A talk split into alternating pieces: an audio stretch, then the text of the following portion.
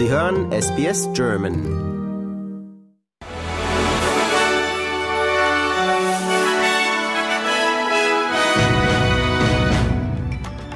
Sie hören den SBS German Newsflash an diesem Dienstag, den 26. September. Mein Name ist Benjamin Kantak. Victorias Premier hat heute seinen Rücktritt bekannt gegeben. Daniel Andrews verkündete seine Entscheidung auf einer kurzfristig anberaumten Pressekonferenz vor dem Parlamentsgebäude, begleitet von seiner Ehefrau Kath. Nach fast einer Dekade im Amt erklärte der Politiker, es sei Zeit zurückzutreten. That's what leadership's about. Leadership is about subjecting yourself to the judgment, the almost continuous judgment of others. And you know that going in. That's what that's what that's what it's about. And it'll be for others to judge uh, my time in the parliament, my time as a local member of parliament, and also my time in different leadership roles. Der führende Aktivist des Nein-Lagers zu einer indigenen Stimme für das Parlament, Nyungai Warren Mundine, hat der Albanese-Regierung vorgeworfen, Rassentrennung wieder in die Verfassung aufzunehmen. Bei einer Ansprache vor dem National Press Club in Canberra empfahl Mundine der australischen Bevölkerung mit Nein zu stimmen bei dem bevorstehenden Referendum zu einer indigenen Stimme für das Parlament. Er bezeichnete weiter das Uluru Statement from the Heart als eine symbolische Kriegserklärung. Unterdessen erklärte Premierminister Anthony Albanese, er hoffe, die Australierinnen und Australier werden mit Ja stimmen bei dem Referendum. Albanese erklärte, es gebe viele Bereiche, in denen Menschen davon profitieren würden, auf Aboriginal und Torres Strait Islander Menschen zu hören.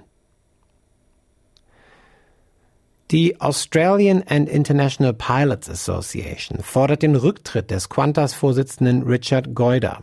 Die Gewerkschaft erklärte, sie habe dem neuen Chef der Fluggesellschaft geschrieben und ihm mitgeteilt, dass die Moral der Qantas-Piloten niedriger sei als je zuvor und dass diese das Vertrauen in Goyder und den Vorstand verloren haben. Tausend armenische Flüchtlinge fliehen aus der Region Nagorno-Karabakh, nachdem Aserbaidschans Regierung diese vergangenes Wochen, vergangene Woche unter ihre Kontrolle gebracht hatte. Mehr als 6500 Menschen sind seitdem über die Grenzen nach Armenien gekommen. Auf Videos im Internet sieht man einen durch den Verkehrsandrang völlig blockierten Bergpass. Nach einem Erdrutsch in Guatemala sind mindestens sechs Menschen gestorben und zwölf weitere werden immer noch vermisst. Schwere Regenfälle in der Hauptstadt des Landes ließen einen Fluss über die Ufer treten. Dabei wurden mehrere Häuser von den Fluten mitgerissen. Die Bank ANZ muss 15 Millionen Dollar Strafe zahlen wegen Irreführung seiner Kunden im Zusammenhang mit Gebührenzahlungen auf Kreditkartenkonten. Mehr als 186.000 Konten wurden durchschnittlich mit 45 Dollar an Gebühren und Zinsen für Vorauszahlungen zwischen Mai 2016 bis November 2018 belastet. Dadurch wurden einigen Kunden ungerechtfertigt Tausende Dollar in Rechnung gestellt. In Deutschland werden stationäre Grenzkontrollen an den Landesgrenzen zu Polen und Tschechien vorbereitet. Die Maßnahmen sollen die aktuelle Schleierfahndung unterstützen. Bundesinnenministerin Faeser erklärte, dass solche Maßnahmen allerdings auch dazu führen könnten, dass Migranten die Grenzen an anderer Stelle überqueren. Der Schlüssel sei demnach die Zusammenarbeit mit den Nachbarländern und ausreichendes Personal.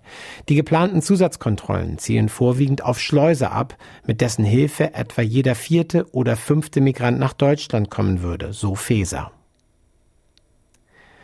Ungefähr 1500 Feuerwehrleute haben große Teile der Innenstadt in Melbourne zum Erliegen gebracht.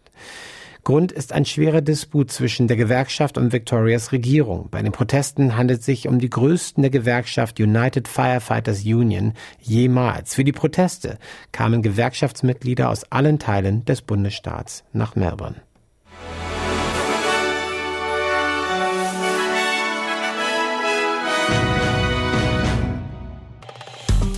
Liken, teilen und kommentieren Sie unsere Inhalte bei facebook.com/sbsgerman.